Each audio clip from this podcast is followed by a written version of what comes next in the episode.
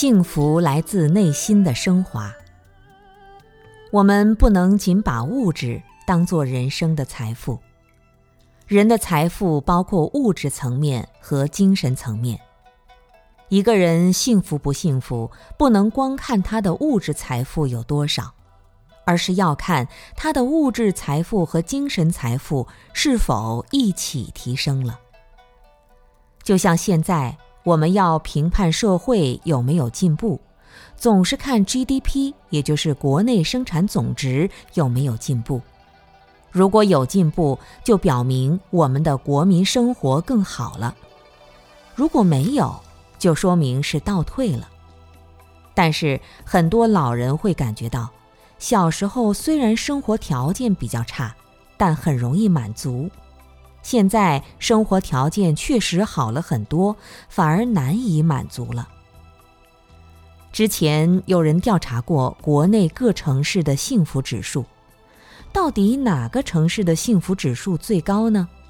结果是拉萨。拉萨的生活条件不是特别好，去到那里都能看到大街上的乞丐拿着哈达在跳舞，跳得很自在。他们天真无邪，很容易满足。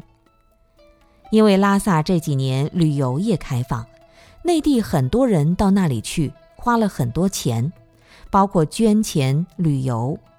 他们生活好起来了，但是内心还保留了原来的那份满足感，所以就感到很幸福。幸福指数最低的是哪里呢？上海。国际大都市压力最重，想要在大上海占一席之地，谈何容易呀！所以幸福不幸福，不单单看物质，物质是有一定关系。更重要的还是在于人内在的精神。人生的价值观应该是：外在的物质能有多少就用多少，努力了就行了，随缘随分。真正值得努力的是我们内心的升华。